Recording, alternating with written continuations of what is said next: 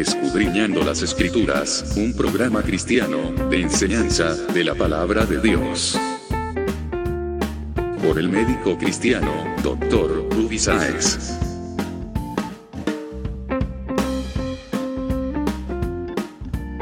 Estas enseñanzas son útiles para hacerte crecer espiritualmente. Suscríbete gratis en programacristiano.com.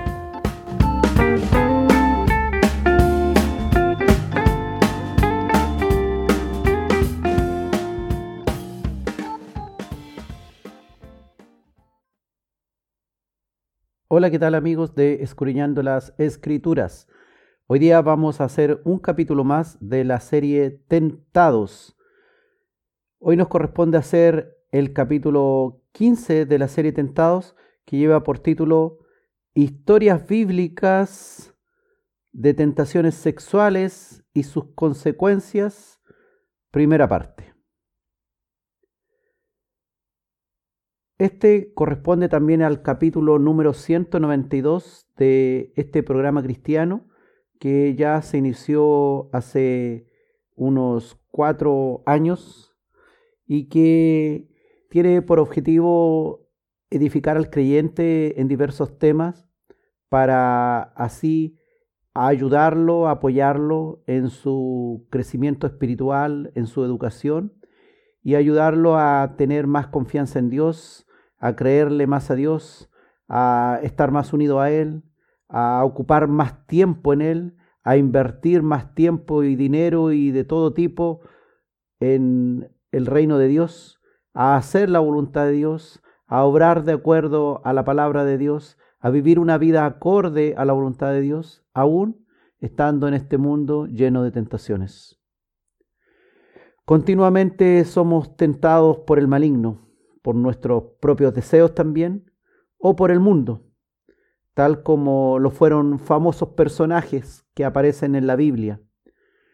Algunos sucumbieron a sus tentaciones naturales y otros salieron victoriosos. Todo esto les acarreó distintas consecuencias. Para algunos, buenas consecuencias. Para otros, malas consecuencias que debieron padecer. Esto también está de acuerdo a nuestra propia vida. Cuando somos tentados sexualmente y caemos vencidos a las tentaciones sexuales, tal cual estos personajes bíblicos que revisaremos hoy día, nosotros en nuestra vida, en el lugar donde estemos, en el país donde estemos, viviremos consecuencias. De inmediato tal vez disfrutaremos de placer, de fuertes emociones, pero en el corto, mediano o largo plazo recibiremos la retribución de nuestro extravío.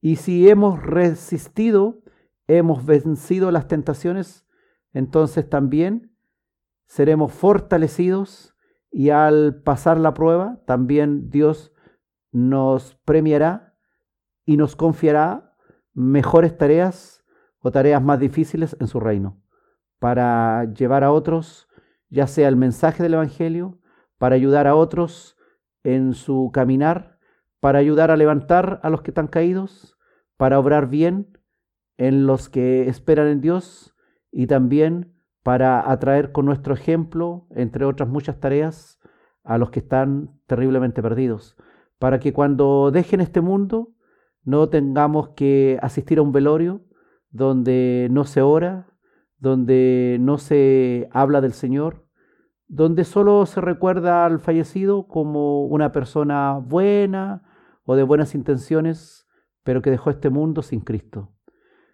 Debe existir en nosotros un deseo en nuestro corazón de llegar a todos los que están sin Cristo, que están cayendo en sus tentaciones a diario o que están ahí sin poder levantarse de la tentación sexual en la que viven.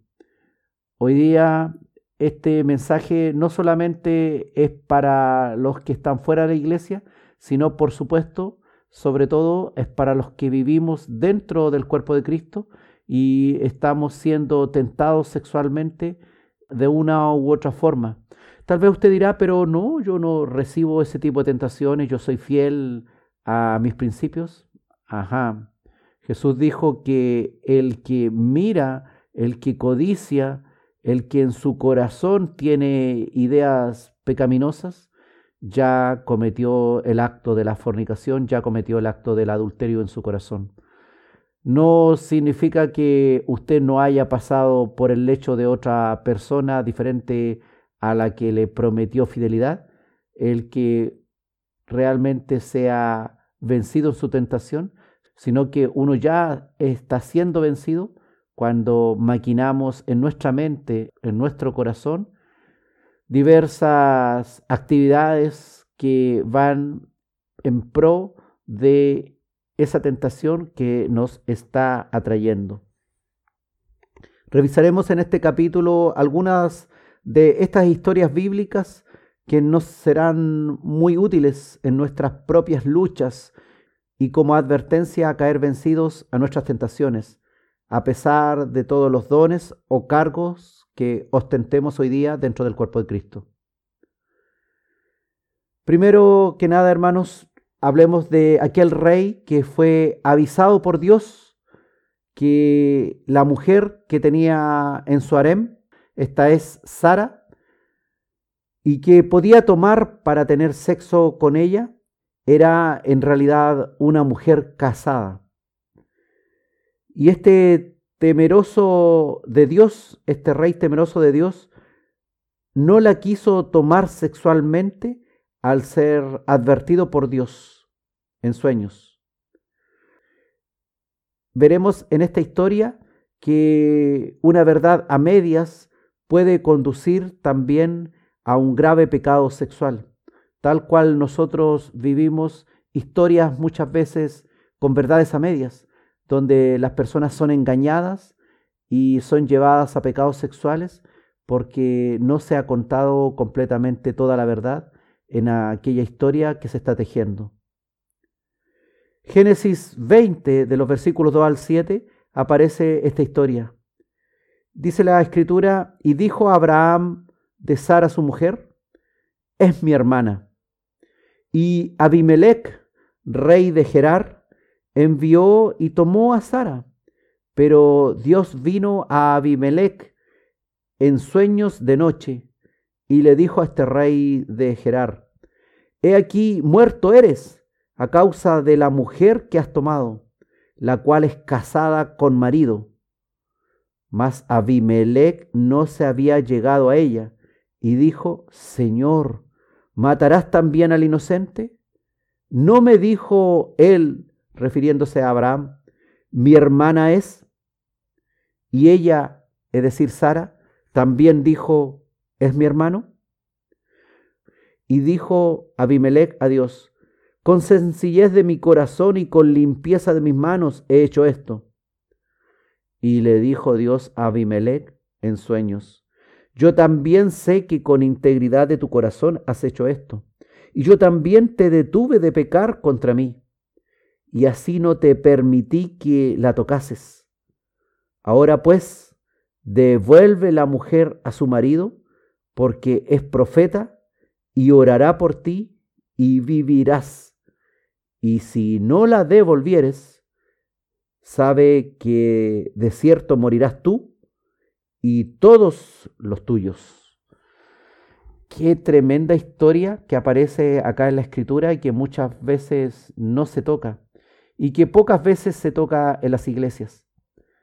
Abimelech, un hombre, un rey de una tierra ya del oriente, dice rey de Gerar, que tomó una mujer más para su harem pero que no había tenido aún relaciones sexuales con ella. Y la tomó porque Abraham le dijo, ella es mi hermana. Y le preguntó a Sara, y Sara le dijo, sí, es mi hermano. Y entonces él decidió tomarla para su harem. Y todo esto lo hizo Abraham por miedo a este rey que lo asesinara y después se quedara con su esposa. En realidad esta mujer que decía que era su hermana, era su media hermana. Y Abraham no mentía en esto.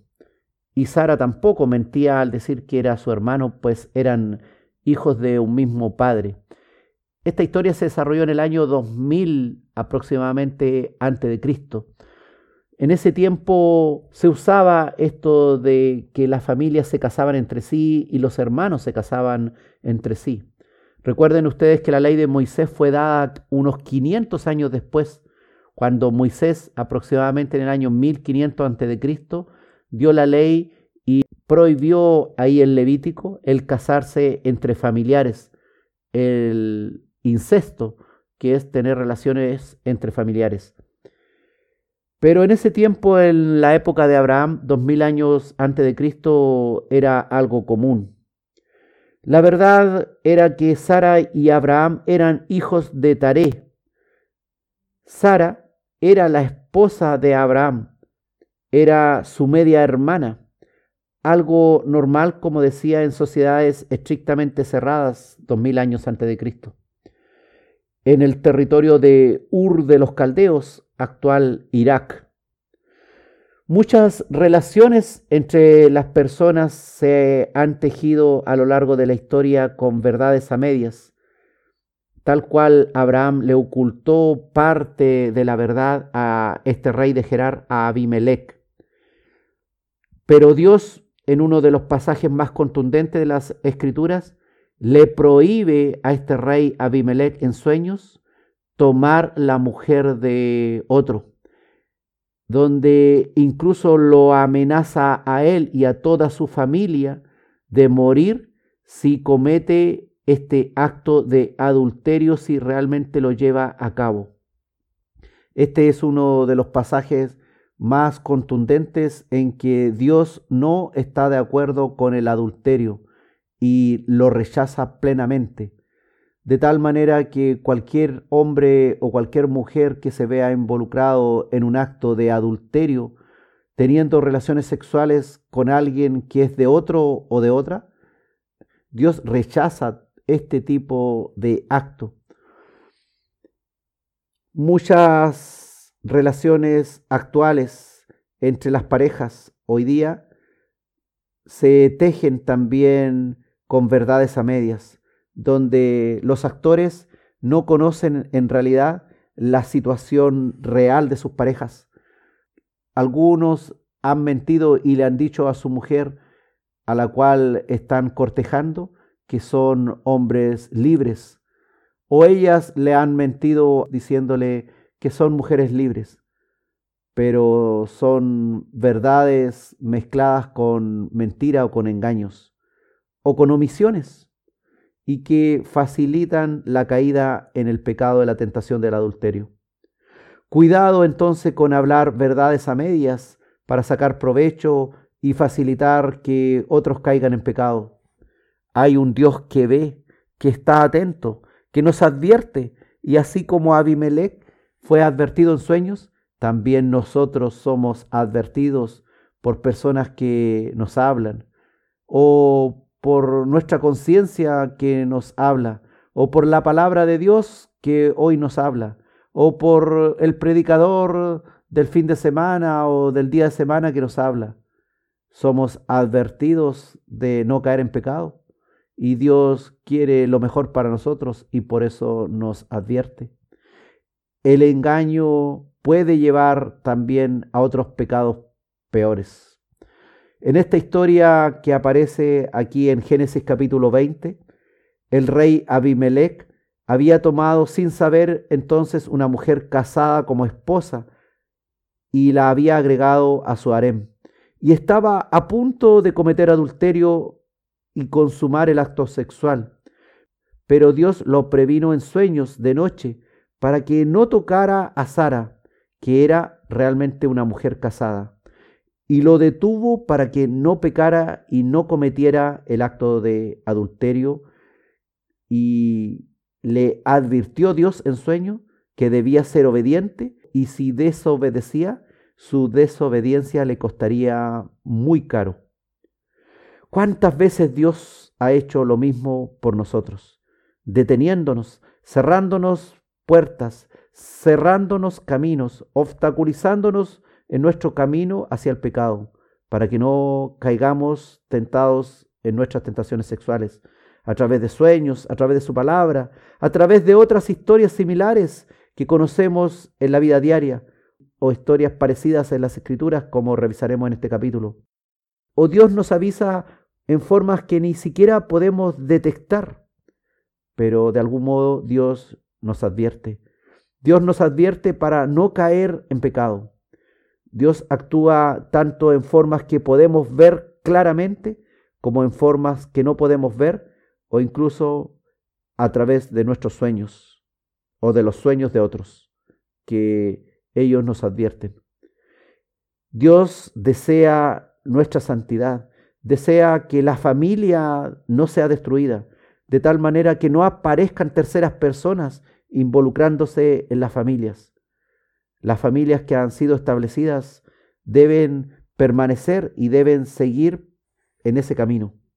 Dios está atento a nuestras acciones para no dejarnos caer en impurezas. Si algo mal hacemos, de seguro habrá una y otra forma de avisarnos o hacernos ver a nuestra conciencia del peligro en que estamos o de la situación en la que estamos a punto de caer o ya caímos. Pero Dios está ahí para ayudarnos, para levantarnos, para guiarnos por sendas mejores, aunque no son sendas de placer sexual como nosotros queríamos al querer cometer actos de adulterio. Si somos obedientes y temerosos como el rey Abimelech y le creemos a las advertencias divinas, podremos tener un final feliz y buenas consecuencias. Si negamos la palabra dicha por el Señor o no la queremos obedecer, las consecuencias por nuestro pecado están por verse.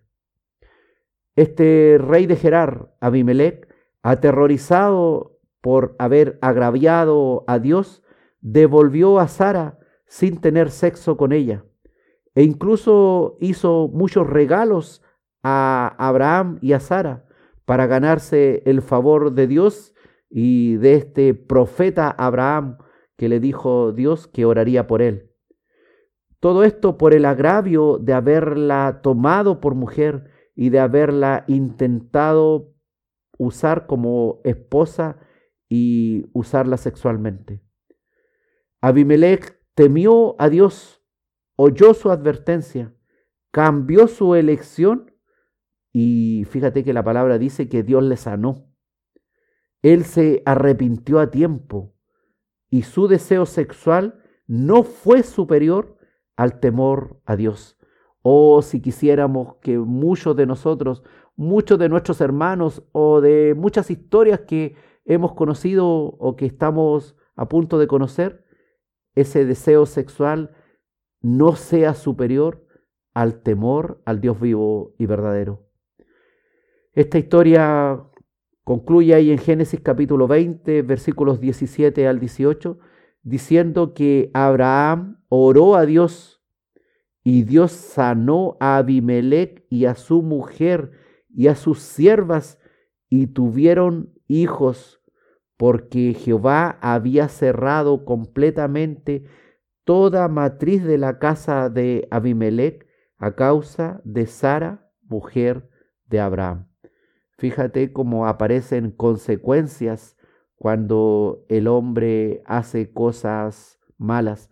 Abimelech tenía una esposa y él quiso agregar otra esposa más, pero como esta Sara era una mujer casada y eso significaba adulterio, la mujer de Abimelech y sus siervas no podían tener hijos y habían caído en esterilidad. Y esterilidad para un rey y su séquito, para un rey y su familia, significa que el reino se acaba. La infertilidad de Abimelech y su familia había sido su castigo y Dios bendijo a Abimelech y su familia no pereció. Por lo tanto, esta historia no se desarrolló en un solo día, sino que tuvo que haber ocurrido algún tiempo para que Abimelech pudiera darse cuenta que su familia estaba en un problema de esterilidad.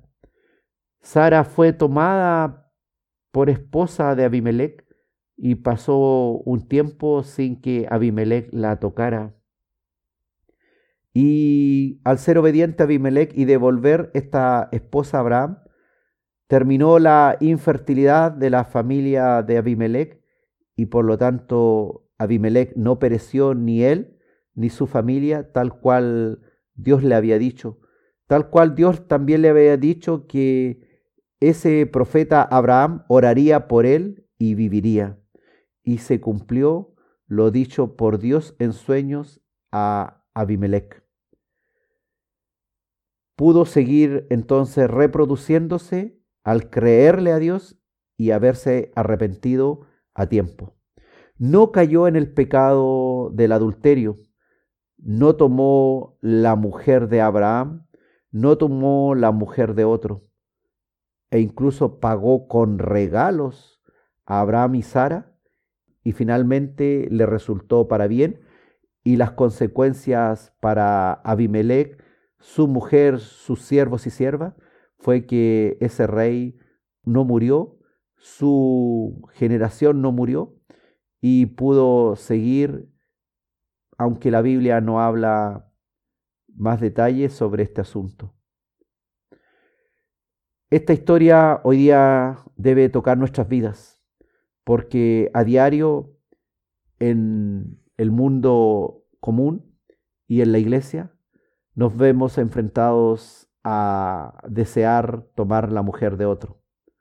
Y también nos vemos enfrentados a mentiras, a engaños, de personas que nos cuentan verdades a medias para hacernos caer en la tentación sexual, en el plan que están urdiendo. Debemos estar atentos a la voz de Dios, a las advertencias que el Señor nos hace a través de sus diferentes mecanismos para salir victoriosos y así obedecerle a Dios. Y cuando hemos escuchado la palabra de Dios, las advertencias de Dios, no hacer oídos sordos, sino que temer a Dios y dejar de lado nuestros apetitos sexuales, volver atrás, retroceder en nuestras malas maniobras y no caer vencidos a las tentaciones sexuales.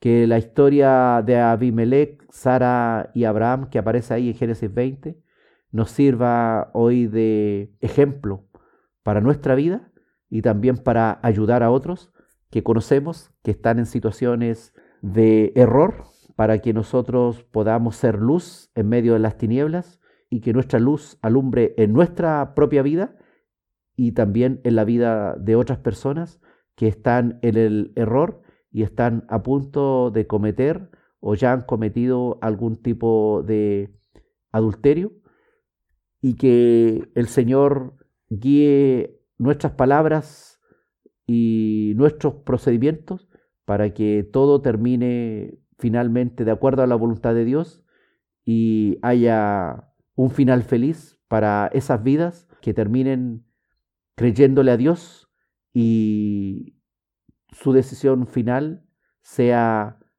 en favor de la palabra de Dios, de lo que Dios ha establecido, y no caigan vencidos a sus deseos de placer sexual, sino que más bien sean ellos los que derrotan su pecado y no sean derrotados por el pecado que los ha tentado sexualmente.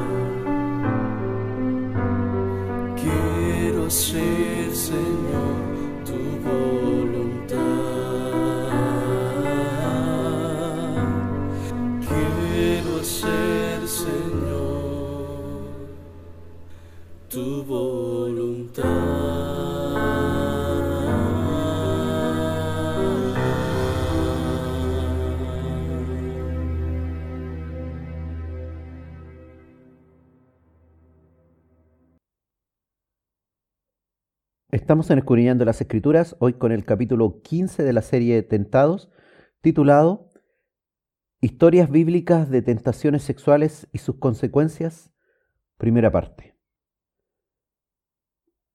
El hacer la voluntad de Dios es lo que nos debe mover en nuestra vida diaria.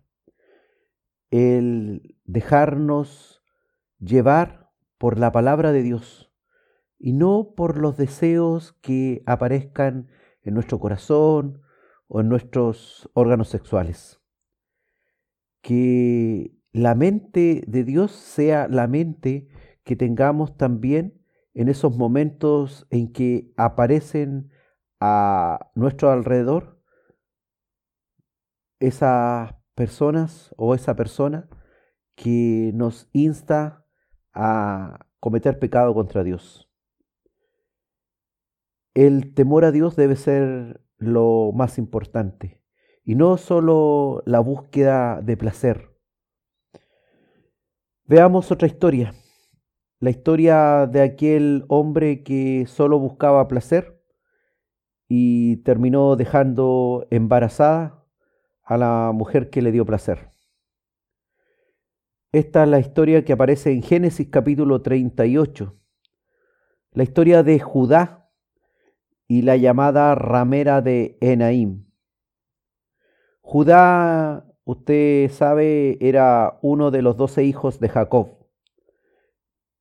Judá, que había enviudado, buscó placer sexual con una supuesta prostituta que conoció en el camino, pero esta finalmente resultó ser Tamar, su nuera viuda, que primero había quedado viuda de su hijo primogénito Er, y luego del hermano de Er, de Onán, y estos hijos, Er y Onán, eran hijos de Judá y de su esposa cananea Sua.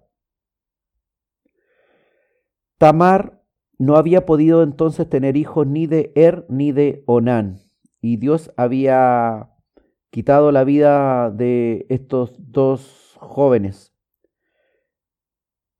Tamar había quedado viuda y no había podido tener hijos. Y la única posibilidad era que Judá tenía un tercer hijo que se llamaba Sela. Y había que esperar que creciera, llegara a la etapa de madurez. Y la tradición decía que Judá debía darle este tercer hijo a Tamar para que pudiera tener hijos. Pues una mujer en aquel tiempo que no tenía hijos significaba deshonra. Tamar le tendió una trampa a su suegro Judá porque éste no le había dado su tercer hijo Sela por marido cuando ya había crecido y que le había prometido por la llamada ley del levirato, la llamada ley del levirato que significa levir cuñado, no había tenido hijos del mayor Er ni del segundo Onán, que hacía coito interrupto, o sea, vertía en tierra, o se masturbaba para no eliminar el semen dentro de Tamar y así evitar embarazarla. Y por eso Dios también lo había castigado con la muerte. Así que esperaba tenerlo entonces del tercer hijo de Judá, de este que se llamaba Sela, para vivir la honra de ser madre. Pero Judá no quería en realidad darle su hijo Sela, pues veía que Tamar tenía algo así como un maleficio, pues dos de sus hijos, dos de sus maridos habían muerto en poco tiempo.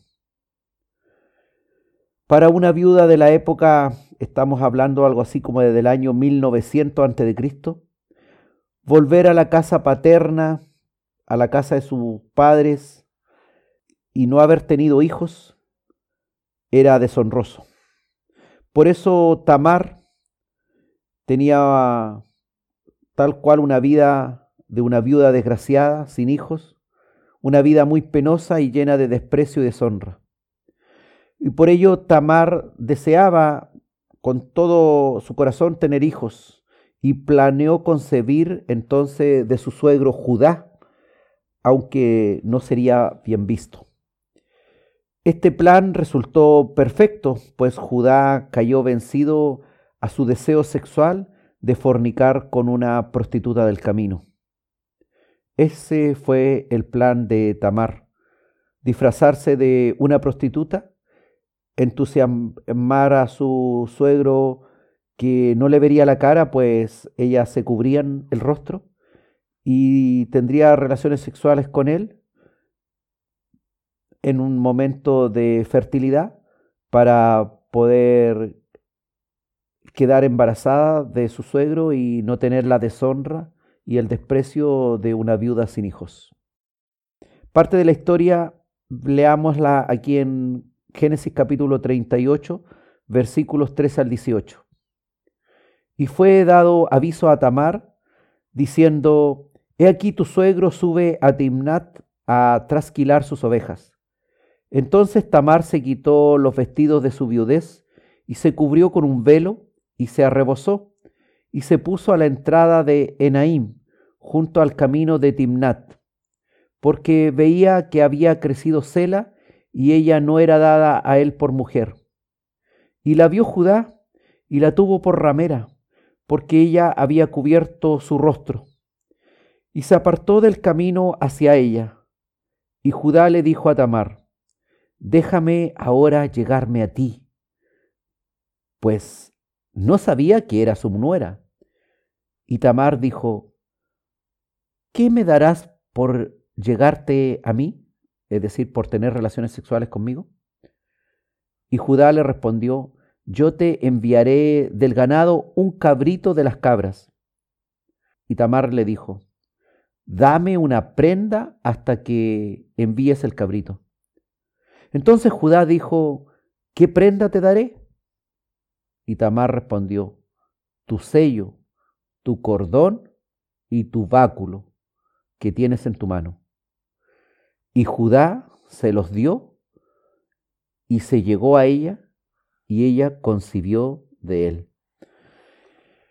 Esta es una historia extraña para nuestros días, que no va de acuerdo a nuestra cultura, pero saquemos de ella lo que nos sirve para nuestra edificación como cristianos.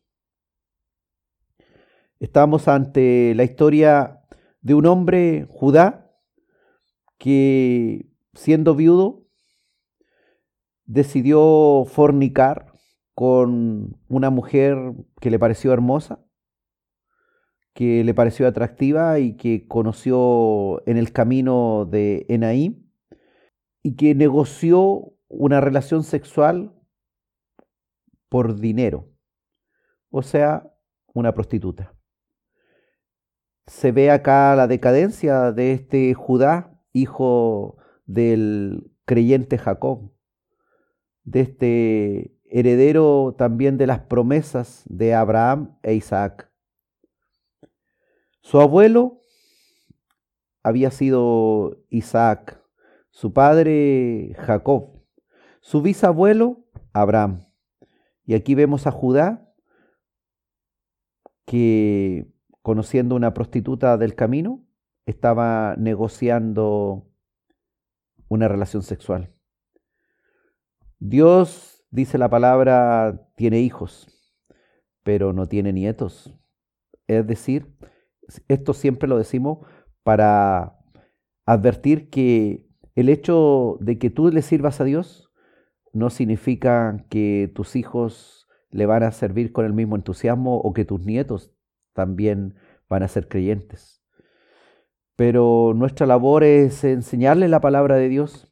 Finalmente son ellos los que elegirán, los que tomarán decisiones en su adolescencia o en su juventud o en su etapa más adulta y decidirán cometer fornicación, cometer adulterio o cometer todo tipo de tentaciones sexuales. La historia cuenta que Tamar se puso a orillas del camino al estilo de una prostituta, de una cortesana. Y Judá le prometió en recompensa un cabrito que estaba consagrado a la diosa del amor. Así se usaba en aquel tiempo. Quizás Judá en esto seguía una antigua costumbre cananea, Recuerden que se había casado con una esposa caranea, Sua, de la cual había tenido tres hijos y que había fallecido ya. Ramera, en este contexto acá en la escritura, significa una prostituta del culto. Y esto muestra la depravación también de Judá, como del mundo idolátrico que le rodeaba. Según algunos comentaristas, no fue solo un acto de fornicación, sino de idolatría.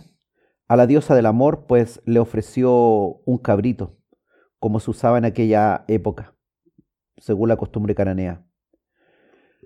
Tamar exigió como garantía que le entregara el sello, el cordón y el báculo. Tamar no estaba interesada en el cabrito.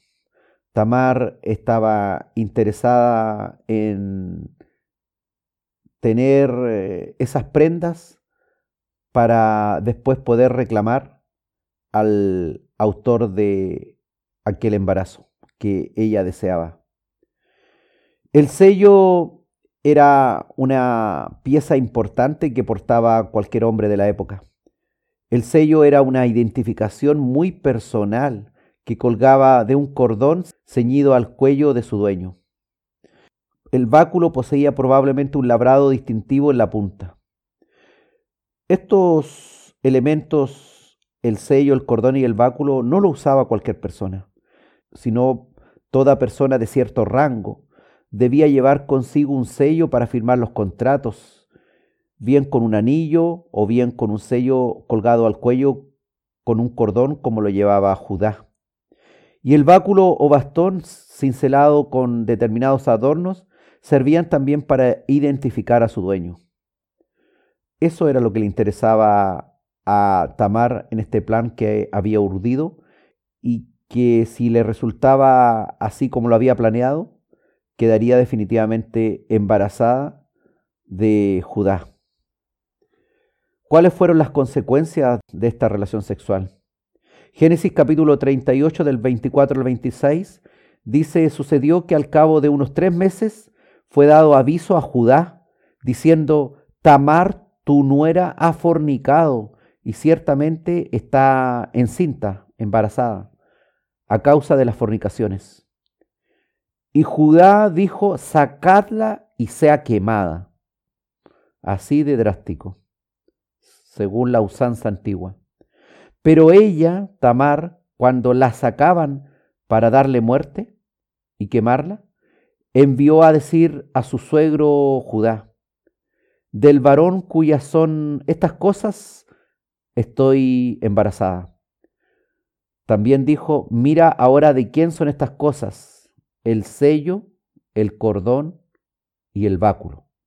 Entonces Judá los reconoció y dijo, más justa es ella que yo, por cuanto no la he dado a Cela mi hijo y nunca más la conoció. O sea, nunca más tuvo relaciones sexuales con ella. Judá, cuenta la historia entonces, no se casó con Tamar ni tuvo relaciones sexuales posteriormente. Fue esta única relación sexual en la cual él cayó tentado, una relación con una supuesta prostituta, que no era finalmente una prostituta, sino que era su nuera que deseaba quedar embarazada. Judá no quiso casarse con Tamar considerando deshonroso casarse con su nuera. De ese acto de fornicación hubo un embarazo gemelar, Esrom y Fares. Es importante, pues es ascendiente de la línea de Jesucristo. De esta historia podemos hoy sacar muchas enseñanzas para lo que sucede en nuestros días en el tema de las tentaciones sexuales.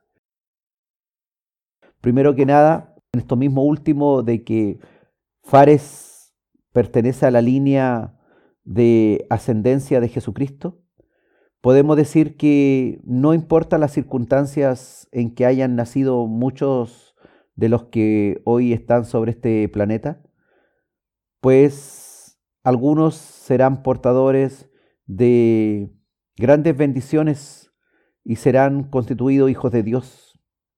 Pero esto más bien se debe a la misericordia de Dios sobre la vida de estas personas, que no han nacido precisamente por actos sexuales que agraden a Dios, pero como tenemos un Dios lleno de amor, Él igual salva y saca personas importantes de estas relaciones sexuales anómalas. De esta historia también podemos sacar hoy otras enseñanzas para lo que sucede en nuestros días en el tema de las tentaciones sexuales. Vivimos en una sociedad en que las relaciones sexuales ocasionales y por placer o incluso por dinero y placer es algo habitual, en donde no se mide las consecuencias de ello, como por ejemplo un posible embarazo. Hoy se dispone del preservativo o condón, se dispone de los anticonceptivos, de la pastilla del día después para provocar un aborto prematuro y también del aborto propiamente tal, como medidas para evitar las consecuencias negativas de este tipo de fornicaciones, de encuentros sexuales por placer o de negocio. Pero aún con todas estas medidas que existen hoy día, sigue siendo pecado de fornicación y más aún asesinato cuando se termina los embarazos con aborto.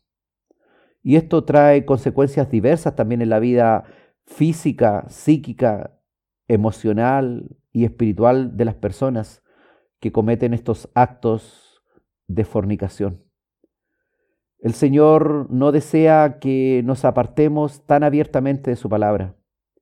Él ha puesto estas historias en las escrituras para que nos demos cuenta que si bien es cierto, nuestras intenciones a veces pueden ser muy nobles, pero a la vista y paciencia de Dios, tal cual como ocurrió con Tamar, son actos de pecado frente a Dios. Tamar cometió acto de fornicación, cometió engaño para lograr ella un cierto estatus dentro de la sociedad. Judá, en cambio, fue tentado sexualmente y cayó vencido a esta tentación sexual al sentirse atraído por una supuesta prostituta, a la cual le ofreció un pago y además le dejó elementos personales para garantizar ese pago y así cuanto antes tener relaciones sexuales con esta supuesta desconocida.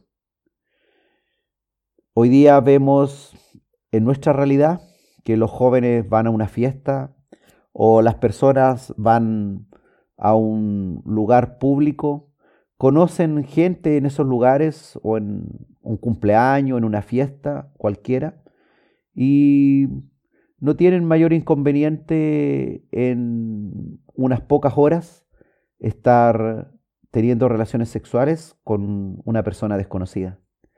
Hoy día estamos en un mundo tan liberal desde el punto de vista sexual que las personas pueden incluso tener en una misma noche relaciones sexuales con más de una persona y no tienen ningún problema en hacerlo. Y sencillamente, para no contagiarse ciertas enfermedades de transmisión sexual, algunos por precaución usan preservativos. Y las mujeres usan anticonceptivos para no tener que enfrentar un embarazo. Pero se olvidan de el pecado de la fornicación, que es un pecado ante Dios que tiene consecuencias. También se olvidan de la enfermedad de transmisión sexual. Se olvidan de las malas experiencias que le acarreará en la vida, de los efectos a futuro que ello le traerá en su espíritu, en su alma, que después de algunos años se arrepentirán de haber llevado una vida tan desordenada. Hoy día el ser humano se ha olvidado de Dios y lo más terrible, que dentro de la iglesia, personas que conociendo la palabra de Dios y congregándose, a veces llegan a tales extremos que conocen una persona, ahora y ya en unas pocas horas están teniendo relaciones con ella y se le olvida todo lo que han aprendido de la palabra de Dios. Que el Señor edifique estos puntos débiles que pueden estar presentes en algunos de los creyentes, que ven con agrado el deseo de poder fornicar con alguien que apenas están conociendo, que ven con agrado ciertas personas que acaban de conocer, que no saben nada de ellas, pero sin embargo la desean ya sexualmente y en su corazón han cometido la fornicación y están a punto ya de llevar a término el acto de la fornicación teniendo el acto sexual. Para los que han caído en todo este tipo de pecados, saben ellos que esto le ha traído consecuencia en su vida y que los fornicarios no heredan reino de Dios. El Señor también quiere hoy día decirle a través de su palabra que hay perdón para cualquier fornicario, cualquier persona que haya fornicado una o varias veces con diferentes personas en su vida, que hay perdón para el que llegue a sus pies arrepentido, que hay restauración, que si hay consecuencias de esos actos de fornicación como hijos, el Señor no desprecia a los niños que han venido al mundo, aún en circunstancias de esa naturaleza como actos de fornicación que son tan reprobados a los ojos de Dios, pero finalmente es Dios el autor de la vida y es el que decide que llegue un niño a este mundo. Así como Fares, que llegó a este mundo y terminó siendo de la línea genealógica de Jesús. Hoy día, si tú estás en una condición de haber nacido porque tus padres tuvieron un acto sexual sencillamente por placer y se separaron y, ya no son nada, cada cual partió por su lado, el Señor te ama igual y por algo te dio la vida. Las circunstancias tal vez fue una situación de pecado, pero finalmente igual como David, todos nacimos en pecado. Y ninguno de nosotros puede llegar a la presencia de Dios si no se arrepiente de todos sus pecados.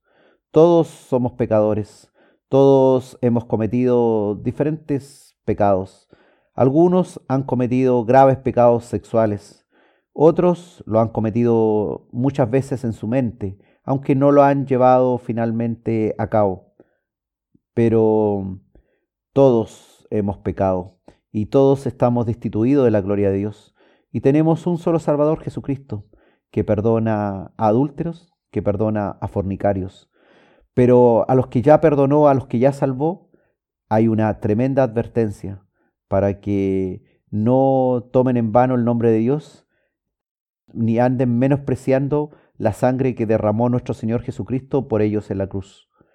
Que nuestro Señor Jesucristo hoy día nos dé la paz y nos dé el entendimiento para comprender estas cosas y ser fortalecidos en su palabra.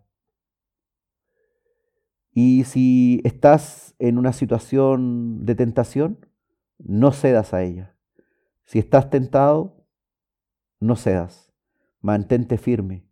Que el temor de Dios y el deseo de servir a Dios sea superior al deseo de placer inmediato, al deseo de tener placer sexual con esa persona que se te ha metido ahí en tu mente.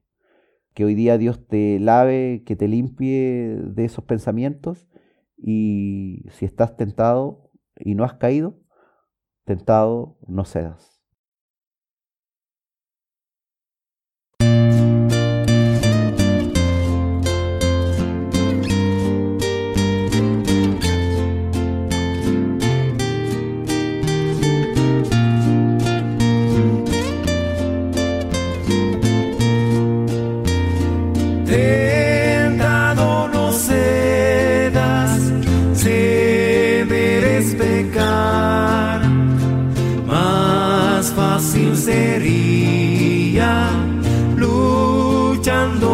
发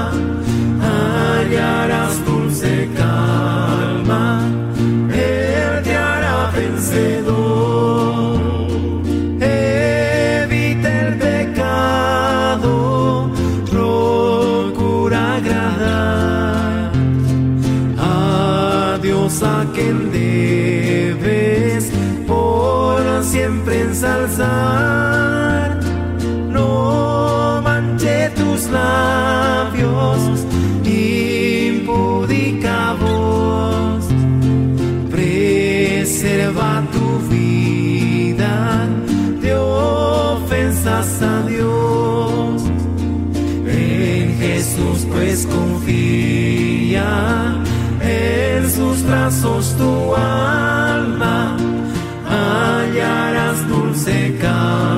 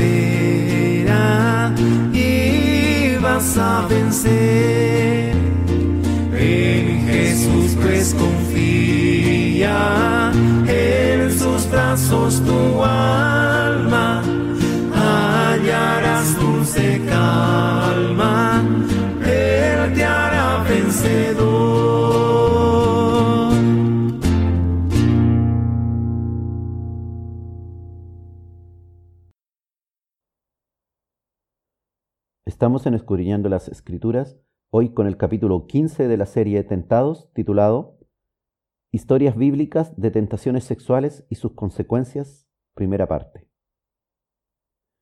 Hay también en las Escrituras otra historia donde hay un hombre que se deleitó sexualmente con una joven virgen de una familia equivocada y violenta, que le trajo como consecuencia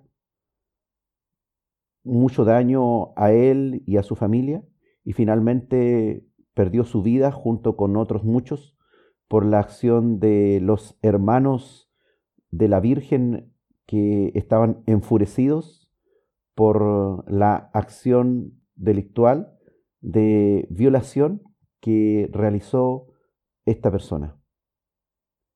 Esta es la historia de Dina, hija de Jacob y de Lea, y la historia también del príncipe Siquem, que abusó sexualmente de la joven fornicando con ella. Una historia dramática que también se repite aún en nuestros tiempos, en que jóvenes son abusadas sexualmente por hombres desconocidos e inclusive son jóvenes abusadas sexualmente por parientes o sus propias parejas. La Biblia, traducción lenguaje actual, cuenta esta historia que aparece ahí en Génesis capítulo 34. Dice la palabra de Dios que Dina, la hija de Lea y de Jacob, fue un día a visitar a las mujeres del pueblo. Jamor, que era hebeo, gobernaba ese territorio. Cuando su hijo Siquem vio a Dina, la tomó por la fuerza y la violó. Sin embargo, dice la escritura, Siquem se enamoró de Dina y trató de ganarse su cariño después de que había cometido este acto de violación. Así que Siquem le dijo a su padre que la pidiera para que fuera su esposa. Jacob, el padre de Dina, se enteró que Dina había sido violada, pero como sus hijos estaban cuidando el ganado, prefirió Jacob esperar a que regresaran. Mientras tanto, Hamor, el padre de Siquem, fue a hablar con Jacob. Tan pronto como los hijos de Jacob se enteraron de lo ocurrido, de la violación de su hermana por parte del príncipe Siquem, regresaron del campo muy enojados. Ellos consideraban que violar a la hija de Jacob era una ofensa contra la familia, algo que Siquem no debió haber hecho. Sin embargo, Hamor, el padre de Siquem, les dijo a estos enfurecidos hombres hermanos de Dina y padre de Dina, Jacob, mi hijo Siquem realmente quiere mucho a la muchacha, refiriéndose a Dina. Yo les ruego que lo dejen casarse con ella. Háganse parientes nuestros. Así nosotros nos casaremos con sus mujeres y ustedes podrán casarse con las nuestras y podrán también vivir libremente entre nosotros. Allí tienen el país, vivan en él, vayan a donde quieran, compren terrenos. Una historia bastante extraña, ¿verdad? De alguien que viola a una persona y después viene el padre del violador a pedir la mano de la violada a la familia. Sigamos con la historia. Siquem, por su parte, les dijo a Jacob y a sus hijos, si me consideran digno de casarme con Dina, les daré lo que me pidan. Ustedes díganme cuánto quieren a cambio, y yo pagaré ese precio, pero por favor déjenme casarme con ella. Pero los hijos de Jacob no fueron sinceros con él ni con Jamor, sino que los engañaron diciéndoles, nosotros no podemos permitir que nuestra hermana Dina se case con alguien que no está circuncidado. Eso para nosotros sería una vergüenza. Solo con una condición daremos nuestro permiso para la boda, que ustedes y todos sus hombres se circunciden. Así podrán casarse con nuestras mujeres y nosotros con las de ustedes. Entonces nos quedaremos a vivir aquí y todos seremos un solo pueblo. Claro que si no están de acuerdo, dijeron los hijos de Jacob, tomaremos a Dina y nos marcharemos.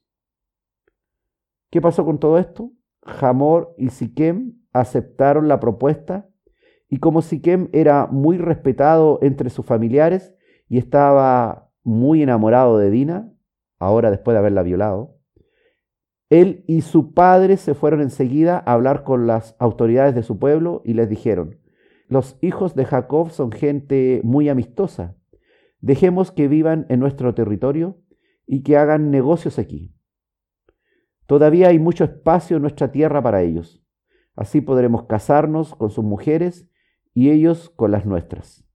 Pero solo aceptarán vivir con nosotros si nuestros hombres se circuncidan y le dijeron, dejemos que se queden a vivir aquí. Así todos sus ganados y todas sus riquezas serán para nosotros. O sea, aparte de un interés amoroso, había un interés económico en Jacob y sus hijos. Las autoridades estuvieron de acuerdo con Hamor y con Siquem, y todos los varones se circuncidaron. ¿Cuál fue la consecuencia de todo esto? Dice la escritura, pero Simeón y Leví, hermanos de Dina, fueron al pueblo tres días después, sabiendo lo que ocurría en ese momento. Espada en mano, atacaron por sorpresa a todos los hombres circuncidados y los mataron, pues ninguno pudo defenderse por los dolores que tenían de la circuncisión. Luego de matar a Hamor y a Siquem, sacaron a Dina de la casa y antes de marcharse pisotearon los cadáveres y robaron todo lo que había en el pueblo. Se llevaron ovejas, vacas y burros y todo lo que encontraron a su paso en el pueblo y en el campo. También entraron a las casas y las robaron, llevándose además todas sus riquezas, sus mujeres y sus niños.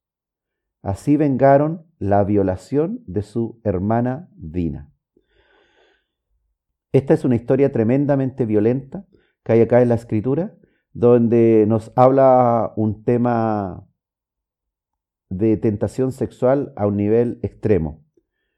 Un hombre que ve una muchacha, que la conoce, y que decide violarla, completa su abuso sexual contra ella y después de haber tenido esta relación sexual a la fuerza, queda como enamorado de ella y ese deseo hacia ella aumenta a tal punto que ahora la desea como esposa. Habló con su padre, fueron a hablar con los hermanos de la violada, pero se encontraron con la tremenda respuesta que era lógico que los hermanos de la violada no arreglaran el cuento como el violador y su padre querían, sino que se vengaron de esta dramática historia y esa hermana que había sido abusada sexualmente fue sacada a la fuerza del pueblo, no antes asesinar al autor de los hechos, al padre y a otros hombres que estaban en ese momento en el posoperatorio de haberse circuncidado, por lo tanto no pudieron luchar. A diario en el mundo suceden muchos abusos sexuales de menores y violaciones, especialmente por personas conocidas, por parientes, por amigos y un poco más rara vez desconocidos que alguien puede encontrar a su paso. Hay también quienes viven en, en, tales desenfrenos sexuales que no miden las consecuencias del daño moral o psicológico que pueden causar a sus víctimas y familias.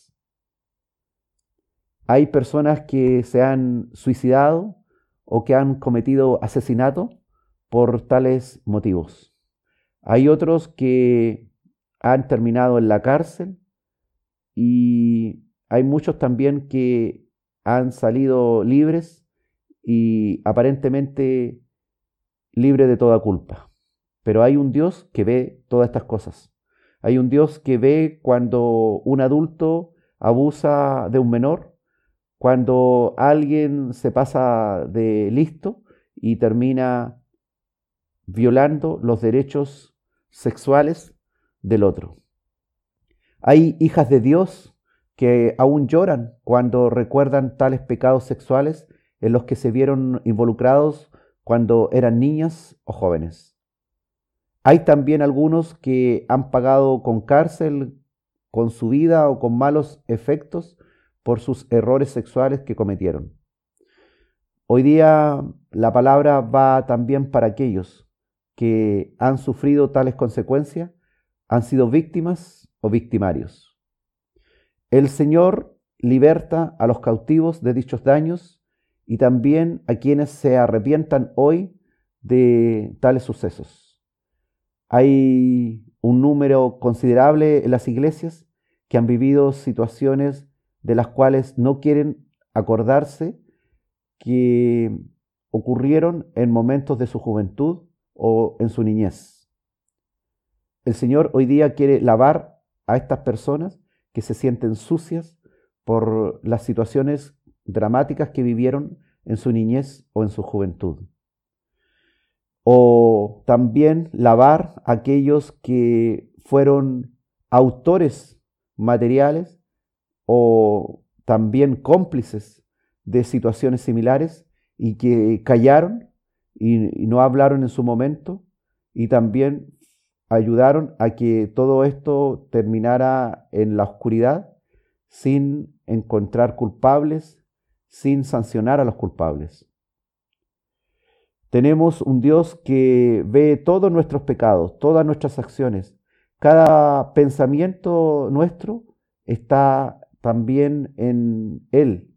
Y Él conoce todo lo que hay en nuestra memoria, conoce nuestros dolores, nuestros sufrimientos, conoce lo que hemos vivido y lo que hemos intentado hacer siendo malos con otras personas. Dios desea reparar esos daños que hay en nosotros. Si hoy día estás padeciendo de todas estas circunstancias, hay un Dios que puede limpiarte. Dile al Señor que te lave, que te limpie, si de alguna manera has participado directa o indirectamente en hechos similares, en hechos que tú fuiste autor o bien en hechos que tú fuiste cómplice. Dios es un Dios de misericordia y es el Dios de perdón. Solamente en Jesucristo podrás encontrar al que perdonó a la prostituta o al que perdonó al adúltero, es también al que perdonó al fornicario. Él es el único que puede limpiar ese pecado que hay en ti, pero claro está que las consecuencias muchas veces de lo que viviste tendrás que seguirlas soportando, pues no se puede anular completamente el acto, sino que se anula la culpa del acto cometido.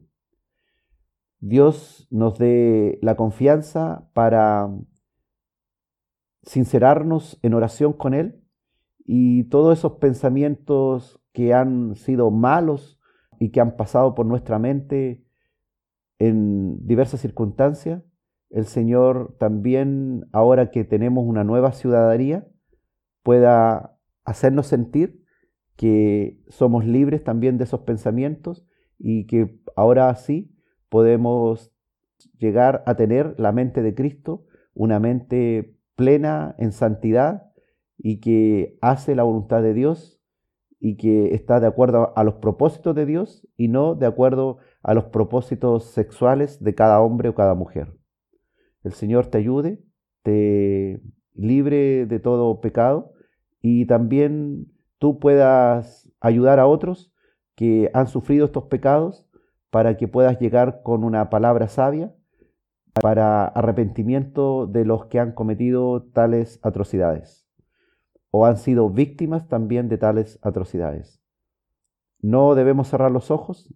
En la iglesia hay personas con estas historias, están entrando todos los días y lo importante es que no se vayan de nuestras iglesias pensando que jamás encontraron el consuelo ni el perdón de todos sus pecados sexuales, sino que puedan encontrar en la congregación una familia amiga que las cuida, que las sostiene, que las entiende y que también es empática con sus recuerdos, con sus emociones actuales con sus culpas y puedan encontrar en nosotros una mano amiga y un verdadero hermano en Cristo que les ayuda a limpiar toda la maldad que hay en sus mentes, en sus recuerdos.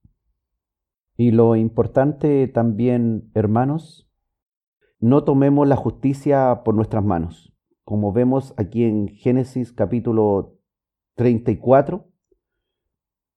No tomemos la justicia por nuestras manos, como lo hicieron los hermanos de Dina, que un pecado tan grave como fue la violación de su hermano, terminaron sellándolo con pecados más graves aún, como fue asesinato de múltiples personas.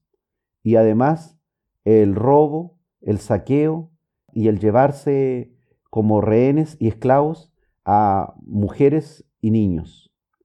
A veces eh, nos vemos enfrentados a una situación dramática en nuestra vida y queremos nosotros hacer justicia por nuestra propia mano y nuestra justicia es tan mala que termina siendo un pecado aún mayor. Que todas esas injusticias que suceden en nuestra vida la dejemos a nuestro Dios quien Él es justo para perdonar, y también podemos llevar nuestras injusticias a los tribunales humanos de justicia para que puedan hacer algo de justicia, no tan perfecta como la justicia de Dios, pero no conviene que tratemos de arreglar las cosas a nuestra manera, como pueblos incivilizados, sino que de algún modo busquemos el amparo y protección de Dios en todo para que Él nos guíe lo que debemos hacer en situaciones dramáticas. Ojalá ninguno de nosotros tenga que vivir en experiencia propia situaciones de que alguna pariente próxima haya sido violada por sujetos despiadados y le hayan hecho tanto daño, daño del cual nunca se olvidará a ella ni los que han conocido de dicho daño. El Señor nos manda en las Escrituras a buscar el reino de Dios y su justicia. Y el resto de las cosas serán por añadidura.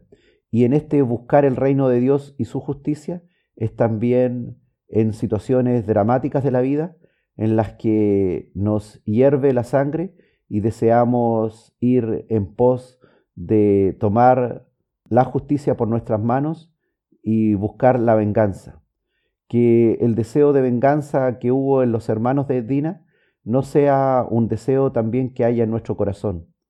Que cualquier deseo de venganza por situaciones que nos atormentan, que hemos padecido en nuestra niñez o en nuestra juventud, o deseos de venganza por lo que ha sido también ocasionado a seres queridos, a hijos, hermanos, padres, etc., no esté en nosotros, sino que nuestro corazón humillado ante Dios pueda encontrar en Él el reposo, el amparo, la fortaleza, la limpieza, para que Dios se haga cargo, porque la palabra de Dios dice que suya es la venganza, y nosotros no debemos tomar por nuestras manos el deseo de venganza que todas estas historias bíblicas vayan dándonos ideas con respecto a situaciones en las que nosotros mismos hemos vivido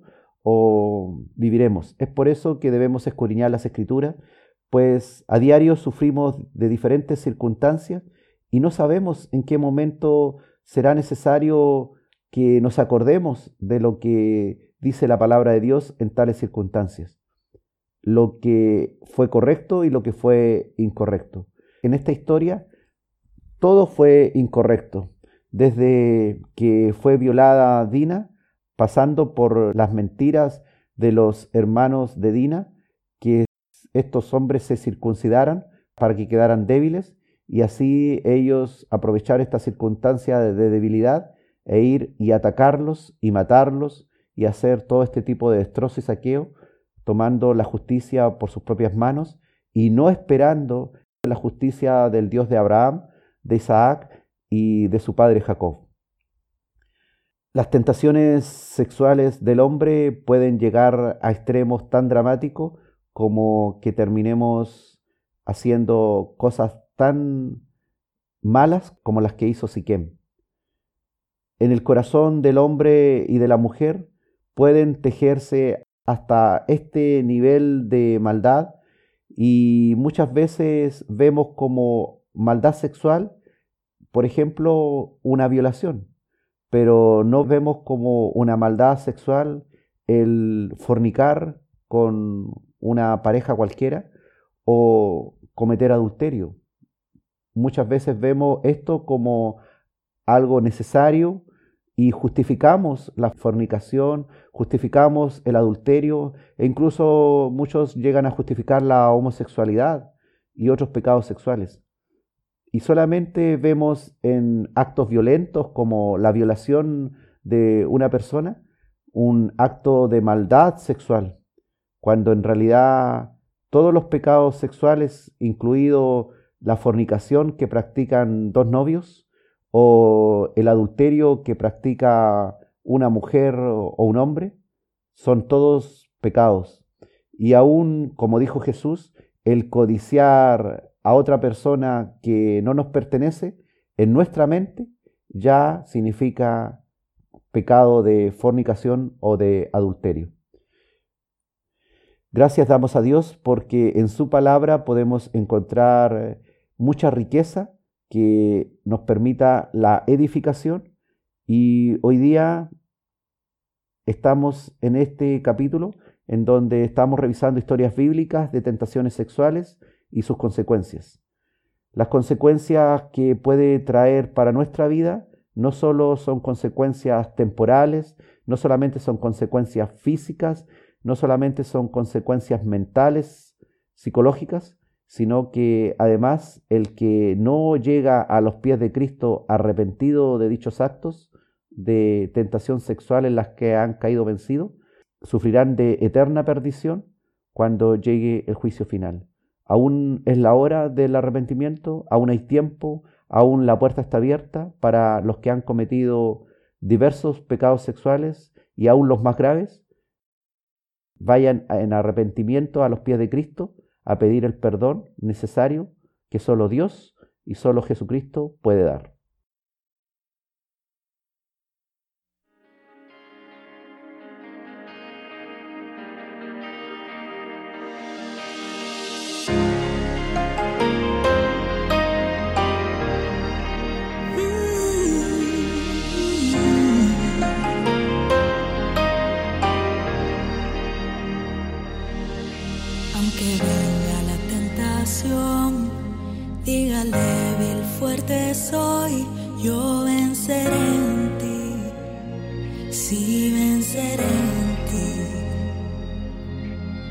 Pasado está ahí atrás, me ataca sin piedad, yo venceré en ti, sí venceré en ti. Me das la puerta para yo salir.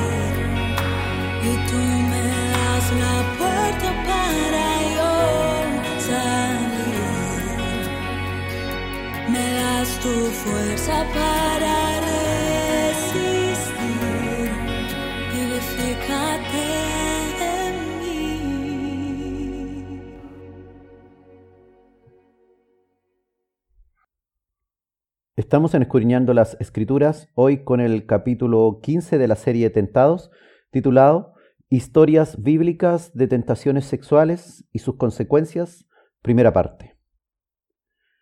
Finalmente, en el capítulo de hoy, veremos la historia muy conocida de adulterio de un hombre tan conocido por nosotros, el rey David, que nos impresiona cuando leemos que tenía el corazón conforme a Dios.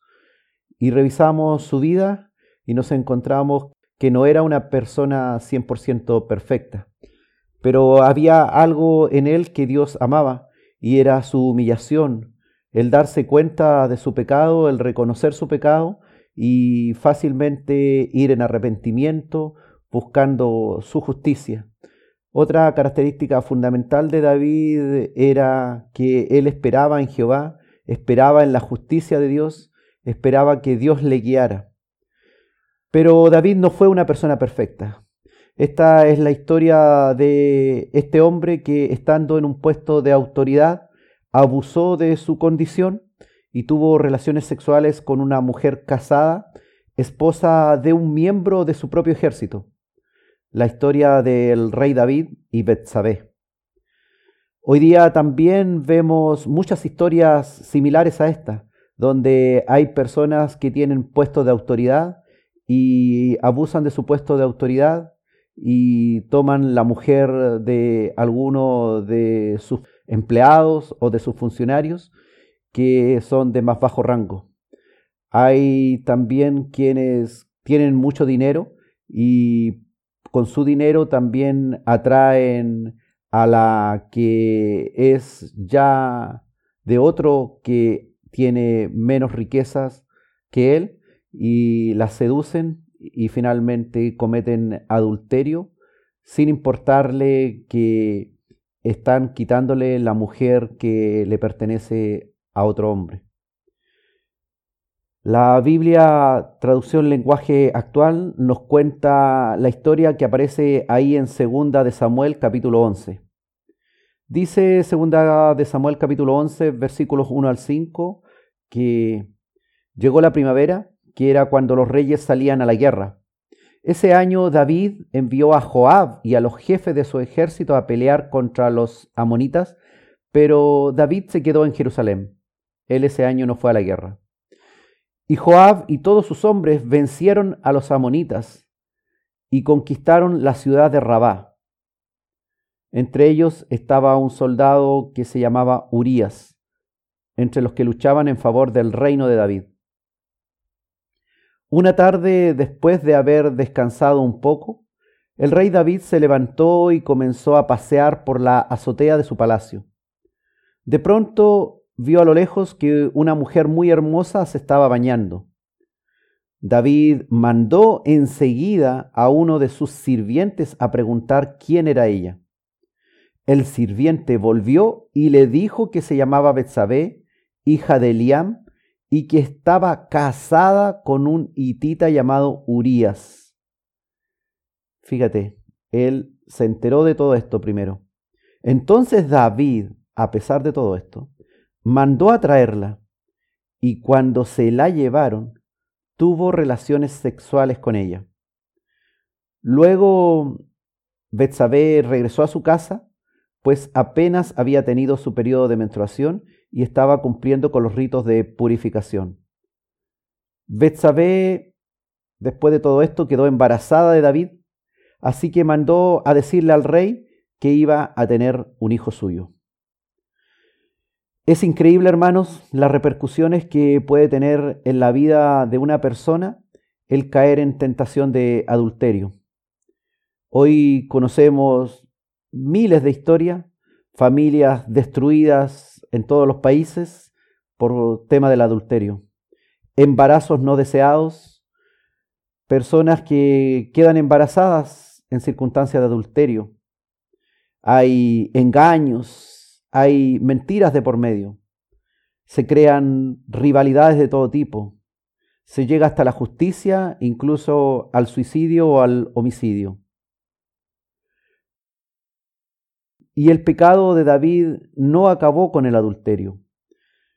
Conocemos la historia, pues después de mandar a traer a Urias y tratar de engañarlo para que se acostara con su mujer y así creyera que estaba embarazada de él, este fiel soldado, a pesar de ser emborrachado por David, no quiso acostarse con su esposa porque encontraba súper injusto que él estuviera teniendo relaciones sexuales con su esposa, mientras que su compañero de ejército estaban luchando en el frente de batalla arriesgando la vida. Este era un fiel soldado del ejército de David.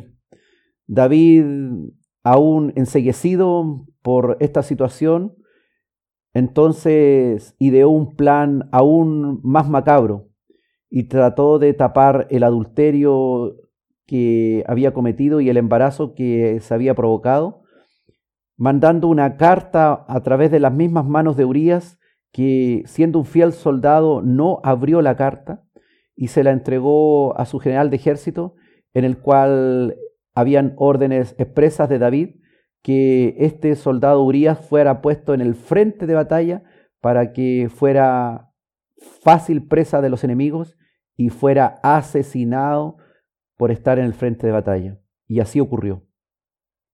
El pecado de David no acabó con el adulterio. Al dar órdenes a su general Joab para que pusiera al esposo de Besabé, este fiel soldado Urias, en la primera línea de batalla y este adulterio fuera ahora tapado con un asesinato por los enemigos de Israel. Y todo esto un día terminó que llegó el profeta Natán y le contó una historia de un hombre rico que tenía muchas ovejas y un hombre pobre que tenía tan solo una ovejita y que el hombre rico había matado la oveja del hombre pobre y se la había comido y le preguntó a David qué había de hacer con ese hombre rico que había hecho eso. Y David dijo que merecía un gran castigo la muerte. Y de ahí el profeta Natán le hizo ver lo que Jehová Dios le había revelado a él con respecto al adulterio que había cometido a escondidas con Betsabé. Dios ve todo lo que nosotros hacemos. Hoy día pensamos que si no lo grabamos con un celular no va a quedar registro de nada. Hoy día pensamos que porque otro no nos vio podemos quedar libres de todo nuestro pecado. Algunos se pasean por las calles creyendo que no son vistos. Algunos van a lugares secretos, pero hay alguien que ve. Siempre hay alguien que ve. Y si no hubiera una persona que ve, hay un Dios que sí lo ve. Aún en la iglesia los hermanos no estamos libres de ceder a nuestros ojos que miran con agrado a alguien de nuestra congregación o de otro sitio que no nos pertenece, es decir, que es de otro. Nadie está libre de caer en pecado si no está lleno del Espíritu Santo y está en plena comunión con el Señor. Hoy día podemos estar aquí hablando la palabra y tú escuchando la palabra, pero si no permanecemos en comunión con Dios, en una estricta unión con el Señor, luchando, peleando siempre la buena batalla y no descansando en la azotea del palacio creyéndonos superiores al resto como lo hacía David en aquel tiempo, podemos caer fácilmente vencidos por nuestra carne, por nuestros apetitos, por nuestros deseos sexuales. Nosotros los que decimos que somos cristianos sabemos lo que es bueno y lo que es malo. Pero a pesar de ello, podemos caer en pecado de adulterio y fornicación y terminar justificando nuestra condición de adulterio porque la estamos pasando mal con nuestro cónyuge, porque necesitábamos un respiro, porque estábamos ahogados, porque había injusticia, porque la relación no estaba bien, porque había muchos problemas y finalmente justificamos el pecado y llegamos a creer hasta que es una oportunidad que Dios nos dio para alcanzar algo de felicidad. Sabemos lo que es bueno y lo que es malo, hermanos. La palabra de Dios es clara y contundente. Y a pesar de ello, podemos caer en pecado y terminar justificando nuestra condición y aún señalando que es obra de Dios todo lo sucedido, tan buenas coincidencias que terminaron en el acto sexual de adulterio. El resultado de esta historia fue un embarazo y el nacimiento de un niño, hijo de David, que falleció siendo bebé porque a Dios realmente no le agradó el pecado de ambos. Hay muchos que han nacido de una relación adúltera y aún pastores son hijos de una relación adúltera o incluso de una violación, pero han llegado a ser constituidos hijos de Dios porque Dios no hace acepción de personas.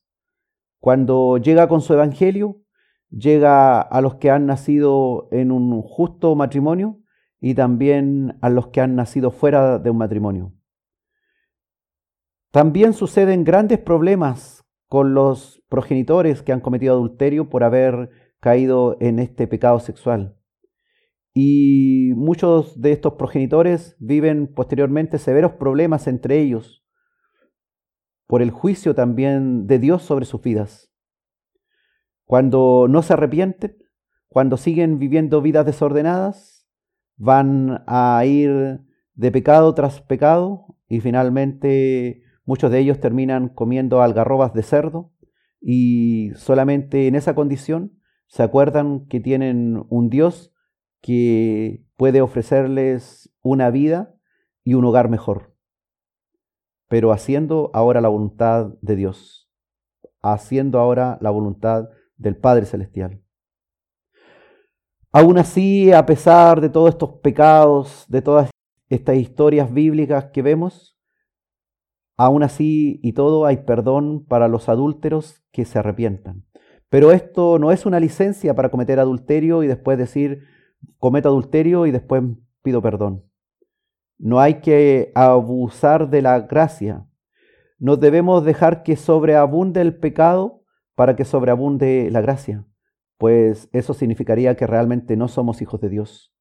Nuestra fe debe manifestarse por obras verdaderas, por obras que realmente muestran nuestro genuino arrepentimiento. El arrepentimiento de lo que ya hicimos es el que debe importarnos. No debemos planificar pecados sexuales y también planificar nuestro futuro arrepentimiento de esos pecados sexuales que tenemos en mente. Pues a Dios no le agrada nuestra maldad cuando la hemos planificado, incluso abusando de la gracia de Dios y esperando que después que cometemos tales graves pecados, recibiremos el perdón porque lloramos un rato en el altar. En el Salmo 51, David expresó su arrepentimiento genuino después de haber sido reprendido duramente por el profeta Natán y recibir el duro castigo de la muerte de su hijo que había nacido de la relación adúltera con Betsabé, que después de la muerte de Urías siendo viuda, David la tomó por esposa. Veamos en el Salmo 51 el arrepentimiento y plegaria pidiendo purificación por parte de David. Este es un hermoso salmo que debe llevarnos a la meditación. Nosotros que le hemos fallado tantas veces a Dios, que en innumerables ocasiones hemos caído. Dios desea de nosotros un genuino arrepentimiento, no un emocionarnos porque escuchamos la palabra, no un que nos corran unas lágrimas por los ojos, pero al poco tiempo ya se nos olvidó lo que pensábamos con respecto a nuestra maldad.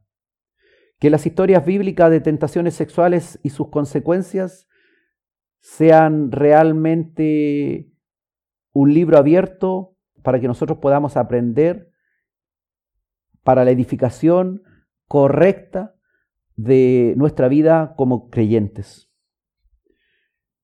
La conversión verdadera del cristiano es la que realmente importa. No el solamente declarar con nuestra boca que Jesús es nuestro Señor y Salvador, sino realmente someternos a su señorío y mostrar con nuestras obras el verdadero arrepentimiento y fe. El Salmo 51, versículos 1 al 17, aparece esta plegaria de David pidiendo purificación. Dice la escritura, Ten piedad de mí, oh Dios, conforme a tu misericordia. Conforme a la multitud de tus piedades, borra mis rebeliones.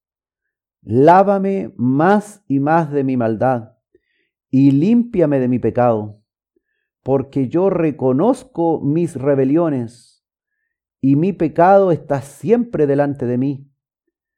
Contra ti contra ti solo he pecado y he hecho lo malo delante de tus ojos, para que seas reconocido justo en tu palabra y tenido por puro en tu juicio. He aquí, en maldad he sido formado, y en pecado me concibió mi madre. He aquí, tú amas la verdad en lo íntimo, y en lo secreto me has hecho comprender sabiduría. Purifícame con hisopo y seré limpio. Lávame y seré más blanco que la nieve. Hazme oír gozo y alegría, y se recrearán los huesos que has abatido. Esconde tu rostro de mis pecados y borra todas mis maldades. Crea en mí, oh Dios, un corazón limpio y renueva un espíritu recto dentro de mí. No me eches de delante de ti y no quites de mí tu Santo Espíritu. Vuélveme el gozo de tu salvación y espíritu noble me sustente. Entonces enseñaré a los transgresores tus caminos y los pecadores se convertirán a ti. Líbrame de homicidios, oh Dios, Dios de mi salvación. Cantará mi lengua tu justicia. Señor, abre mis labios y publicará mi boca tu alabanza, porque no quieres sacrificio, que yo lo daría. No quieres holocausto. Los sacrificios de Dios son el espíritu quebrantado y al corazón contrito y humillado, no despreciarás tú, oh Dios. Qué maravilloso salmo de David. Es un resumen en realidad de la plegaria verdadera que debe existir en un verdadero arrepentido. No en solamente decir, oh Señor, perdóname por lo que hice. Señor, por favor, perdóname. Sino hay además un deseo de un cambio interior, de una limpieza y además de querer recibir de Dios un corazón limpio y un espíritu renovado, recto dentro de mí. Y además indica una plegaria pidiendo a Dios que no quite su Espíritu Santo de nosotros. Más bien que seamos llenos de ese Espíritu Santo, porque sin ese Espíritu en realidad no podremos mantenernos en pie haciendo la voluntad de Dios. Este arrepentimiento además implica un deseo de volver al gozo de la salvación dada por Dios, de que ese Espíritu Santo noble sustente al arrepentido. Pues, ¿qué es lo que quiere ese verdadero arrepentido? Quiere ahora enseñar a otros, a otros pecadores, mostrarle el camino correcto, el camino ese del cual se extravió él mismo, pero quiere ir lleno de la palabra de Dios, lleno del Espíritu Santo, y con ese corazón renovado, esa fuerza renovada, con esa limpieza interior, ¿para qué? Para evangelizar a esos pecadores que están alrededor nuestro, para que se conviertan a ti. Además, David le pide que sea librado de nuevos pecados, sea librado de, de pecados tan graves como el que cometió, que fue el homicidio de Urias. Él, aunque no fue el que tomó el arma que mató a Urias, sin embargo fue el que dio la carta para que Urias fuera puesto en el frente de batalla y así fuera asesinado. Y él asimismo comprendió esto, como le dijo el profeta Natán. Él es el autor de ese homicidio y le pide a Dios que lo salve, que lo limpie, para que su lengua realmente pueda contar la justicia de Dios y mostrar cómo este Dios verdadero perdona. Le pide al Señor que Él abra los labios suyos para que declaren esta justicia de Dios, para que su boca publique alabanza al Señor, porque este Dios no desea tu dinero, no desea tus ofrendas materiales, sino lo que desea un corazón contrito, un espíritu quebrantado, un corazón humillado. Eso es lo que desea Dios. Desea un alma dispuesta a hacer la voluntad de Dios. Sí, es verdad. Hemos sido tentados sexualmente muchas veces y muchos ya han sufrido graves consecuencias por sus tentaciones sexuales. Hay muchos que aún están en tentación sexual y hay otros que en los próximos días empezarán a ser tentados sexualmente. Que cuando ocurran estas cosas, se acuerden de la palabra de Dios. Que el que ha sufrido todo esto realmente pueda ir en arrepentimiento a Dios si no lo ha hecho. Que el que está padeciendo de todo este tipo de tentaciones sexuales en las cuales ya ha caído y está incluso viviendo malas consecuencias de todo esto, pueda realmente arrepentirse y con una plegaria verdadera pida purificación. No es solo decir Señor, perdóname. No basta solo con eso es además el pedir a Dios que produzca realmente en nosotros una renovación, un cambio, un venir del Espíritu de Dios al nuestro y un llene del Espíritu Santo en nosotros.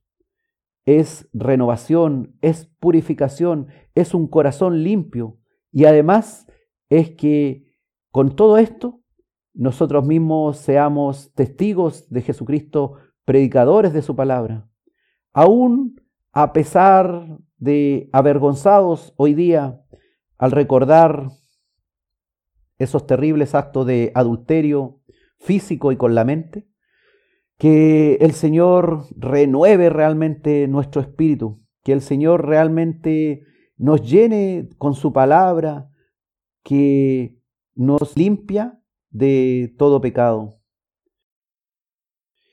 el precio de tus pecados, de mis pecados, le costó muy caro a Dios.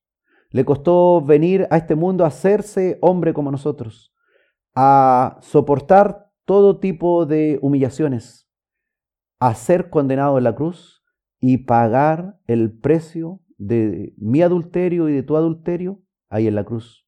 Ese adulterio sexual y ese adulterio espiritual que ese precio que pagó Jesús en la cruz, esa sangre que Él derramó por todos nosotros, hoy día sea la sangre que nos purifica, sea la sangre que nos justifica y sea ese Espíritu Santo que vino a nosotros en Pentecostés, el que hoy día nos fortalezca, nos alimente, nos nutra, nos haga fuertes, y permita que nuestro corazón se limpie en santidad, que nuestro espíritu sea renovado en rectitud dentro de nosotros, que realmente vuelva el gozo de su salvación tan grande ahí en la cruz a nosotros, los que nos sentimos hoy día un poco culpables, los que hoy día se sienten también muy culpables y que no le habían pedido realmente un perdón, un lavamiento, una purificación a Dios como corresponde. Que tu lengua siga hablando de la justicia de Dios. Abre tus labios para hablar de tu Dios que te ha salvado. La salvación en secreto que te ha hecho Dios por todos tus pecados se transforme también en una salvación pública, en donde tú abras tus labios, publiques con tu boca alabanza a Dios por lo que Él ha hecho, cómo te ha cambiado, cómo ha cambiado esos pensamientos lujuriosos, esos pensamientos que planificaban ocasiones para cometer todo tipo de tentación sexual, para caer en varios tipos de tentaciones sexuales, que ahora sea lleno del Espíritu Santo y esa boca pueda declarar que solo Jesús salva y que las consecuencias del que no ha sido perdonado seguirán en pie y continuarán aún hasta más allá de su muerte. Pero las consecuencias del que ha ido buscando el perdón arrepentido, será llamado realmente un hijo conforme al corazón de Dios, pues con corazón contrito y humillado, en arrepentimiento genuino y con una plegaria de purificación, ha pedido restauración a su Dios. Que el Señor te bendiga y que toda la gloria, la honra y la majestad sea para el que pagó el precio de nuestro pecado. No había forma de que fuéramos limpios de nuestras maldades. No había forma en que uno de nosotros pudiera hacer algo tan bueno que borrara nuestras rebeliones. Solamente Jesucristo, con su sacrificio, puede borrar nuestras rebeliones. Solamente el Señor Dios que pagó nuestro pecado en la cruz es el único que hoy día puede decirte, camina tranquilo, ve a otros y publica cuántas cosas hermosas y grandes ha hecho Dios en tu vida, que te ha lavado, que te ha purificado y que ha borrado la multitud de tus rebeliones y alábale a tu Dios porque Él es digno de toda honra, gloria y alabanza.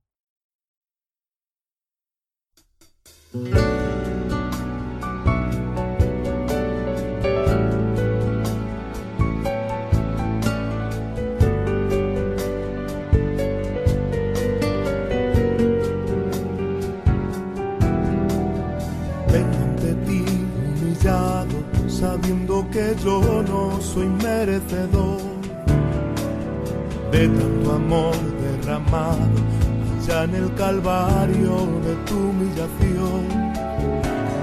Vengo ante ti, estoy sediento de ti, fuente dulce que apagas la sed. Y anhela mi alma tus brazos llenos de ternura, descanso y querer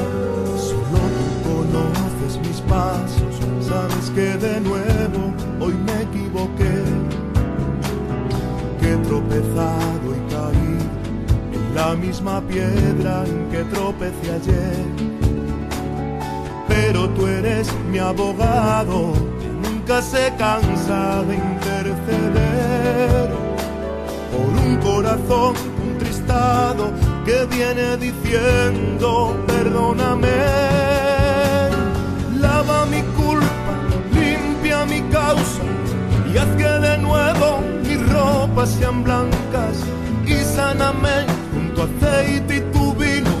Rescata este hombre que está mal herido, de misericordia intercede por mí. Borra mis pecados, sacame de aquí Samaritano, fuente que para vida eterna, cordero manso que ha sido inmolado. Tu sangre es el precio de mi pecado.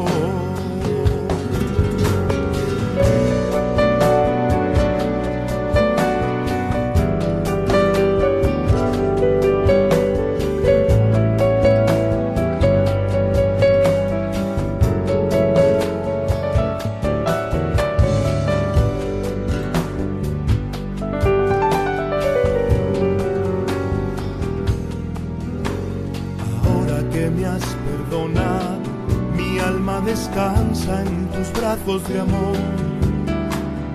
Y mis vestidos son blancos, mi camino es recto ante ti, Señor. Del lodo tú me has rescatado, y has puesto en mi boca una bella canción. De nuevo soy sal de la tierra y brilla mi alma mucho más que el sol. Me has perdonado,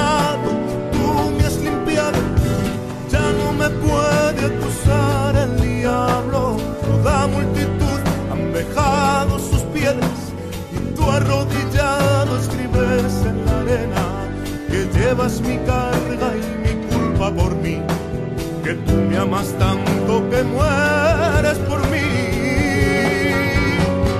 Samaritano, vid verdadera, fuente que salta para vida eterna, cordero manso que ha sido inmolado. Oh, tu sangre es el precio